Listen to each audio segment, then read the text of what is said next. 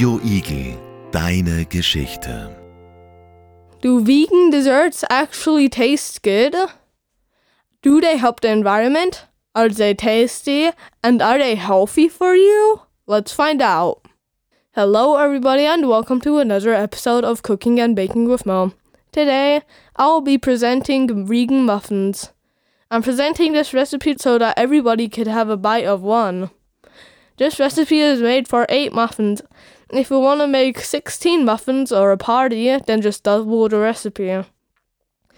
Let's find what we need. We will need 280 grams of flour, 120 to 130 grams of white crystal sugar, a pinch of salt, one small bag of baking powder, 2 tablespoons apple puree, 90 to 105 milliliters coconut oil, 150 milliliters sparkling water, 8 muffin cups, and a muffin tray. If you'd like, berries, vegan chocolate chips or nuts, and of course the flavoring like vanilla, cinnamon, and so on.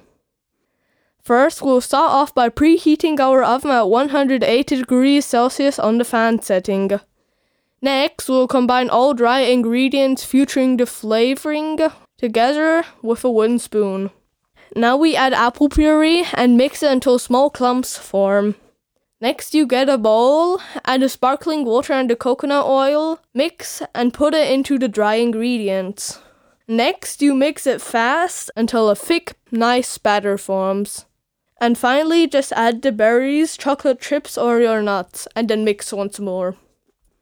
Next, you get a tray, add the cups, and then fill every cup with batter. Now you place it in the oven and wait for about 20 to 25 minutes.